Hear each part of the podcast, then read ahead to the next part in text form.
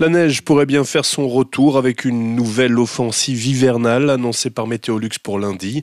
L'arrivée d'une perturbation, alors que les températures seront proches de zéro en fin de nuit, devrait donner quelques flocons sur le Luxembourg.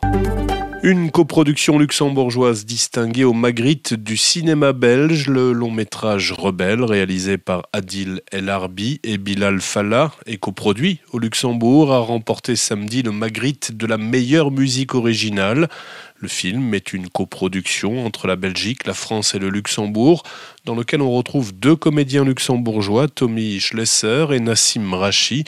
Le Grand-Duché était bien représenté au Magritte ce week-end avec six productions ou coproductions luxembourgeoises nommées d'après le film Fond Luxembourg.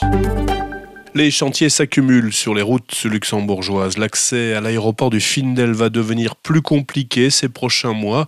La sortie Findel sur l'autoroute A1 sera fermée jusqu'au printemps 2024. L'administration des ponts et chaussées précise qu'il s'agit des travaux d'extension de la ligne de tram jusqu'à l'aéroport. Les États membres de l'ONU se sont enfin mis d'accord sur le premier traité international de protection de la haute mer destiné à contrecarrer les menaces qui pèsent sur des écosystèmes vitaux pour l'humanité. Après plus de 15 ans de discussions, dont 4 années de négociations formelles, la troisième dernière session à New York a finalement été la bonne, ou presque. Les délégués ont finalisé le texte au contenu désormais gelé sur le fond, mais il sera formellement adopté à une date ultérieure après avoir été passé au crible par les services juridiques et traduit pour être disponible dans les six langues officielles de l'ONU. Le contenu exact du texte n'a pas été publié dans l'immédiat, mais les militants l'ont salué comme étant un tournant décisif pour la protection de la biodiversité. En France, le Sénat majorité de droite a voté l'extinction de plusieurs régimes spéciaux, une des mesures les plus sensibles du projet de réforme des retraites alors que la pression monte dans la rue et les entreprises avant la mobilisation du 7 mars. Électriciens et gaziers concernés, comme la RATP, par cette disparition de leur régime, ont débuté dès vendredi une grève reconductible. Elle entraîne des baisses de production d'électricité dans plusieurs centrales nucléaires sans occasionner de coupures pour les clients pour l'instant.